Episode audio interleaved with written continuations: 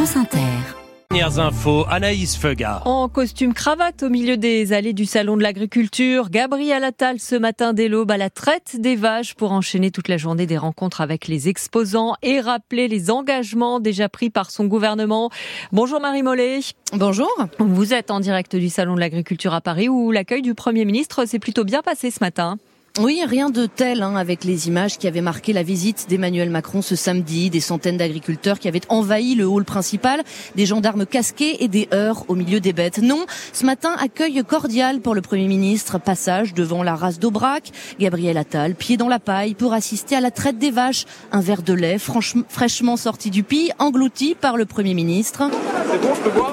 Très bon le matin. Je vais venir tous les matins boire mon verre de lait pendant la semaine. Ouais, ils sont trop mignons les petits veaux.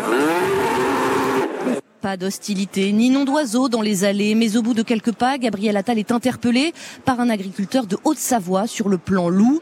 Aujourd'hui, les loups, ils viennent à côté de nos maisons. Ils ne sont plus dans les montagnes. Ah, mais on sait bien. Il faut que le berger ait le fusil et dès qu'il voit le loup, boum. Eh, mais franchement, regardez, regardez le nouveau plan loup. Il, date d'il y a deux jours. C'est toujours important de se parler. Tout à fait normal que vous portiez aussi vos, on revendications. on attend beaucoup de vous. On verra. Je serai au rendez-vous. Vous pouvez compter sur moi, dit-il, alors que le président de la République a, personnellement repris la gestion de la crise en main. Dans son sillage, Gabriel Attal attaque le RN ce matin. Les passagers clandestins de cette crise, dit-il. Marine Le Pen est élue depuis 20 ans et depuis 20 ans, elle ne fait rien. Gabriel Attal qui a échangé à huis clos avec les syndicats agricoles avant de reprendre sa déambulation qui durera jusqu'à ce soir. Marie Mollet en direct du Salon de l'Agriculture avec Geoffrey Marianne. Gabriel Attal qui par ailleurs veut rouvrir le chantier de la l'assurance chômage. On est passé de 24 mois à 18 mois de durée d'indemnisation, dit le Premier ministre. On peut encore la réduire. On peut aussi accentuer la dégressivité des allocations. Cela fera partie des discussions. Autre propos du Premier ministre ce matin sur l'Ukraine. Il fait sien les propos présidentiels tenus hier. On ne peut rien exclure dans une guerre qui se tient au cœur de l'Europe, dit-il.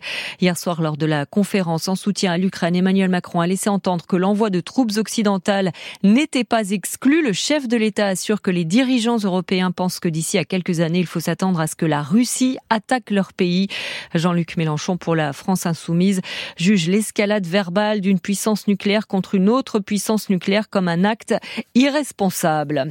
Toujours à l'étranger, à Gaza, Joe Biden espère un cessez-le-feu d'ici à lundi. Les négociations portent sur une trêve de six semaines avec libération des otages et de détenus palestiniens et entrée d'une importante quantité d'aide humanitaire à Gaza.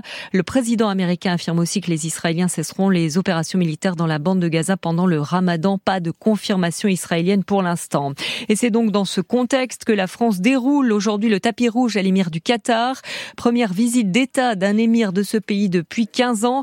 Le Qatar joue un rôle central dans les négociations à Gaza sur le cessez-le-feu et la libération des otages, Christian Chesneau. De l'Afghanistan à Gaza, en passant par le Tchad et l'Iran, le Qatar est devenu un médiateur reconnu et apprécié. Son agilité diplomatique lui permet de parler à tout le monde, y compris aux groupes infréquentables aux yeux des Occidentaux. Alors que trois Français sont encore aux mains du Hamas, Emmanuel Macron, qui a fait de leur libération une priorité, a bien compris que l'émir Tamim était incontournable dans ce type de dossier. La France et le Qatar ont ainsi fait passer récemment des médicaments aux otages. C'est aussi à Doha, siège du bureau politique du Hamas depuis 2012, que se déroulent actuellement les négociations sur la mise en place d'un cessez-le-feu. Là encore, l'émirat est au cœur des tractations secrètes. Emmanuel Macron et l'émir Tamim doivent aussi évoquer l'aide humanitaire aux Palestiniens de Gaza que Paris souhaite massive. Selon l'Elysée, une opération commune franco-qatarienne devrait intervenir dans les prochains jours avec plusieurs vols acheminant 10 ambulances, plus de 300 tentes et du fret humanitaire. Précision Christian Chesneau. En Bretagne, encore 5000 foyers privés d'électricité ce matin après le passage de vent violent sur la région hier. 700 techniciens d'Enedis sont sur le terrain.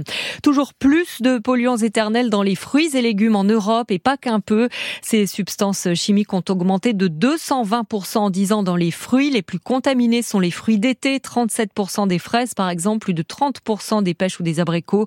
Pour les légumes, l'augmentation est de 247% depuis 2011, plus de 40 30% des endives contiennent ces PFAS.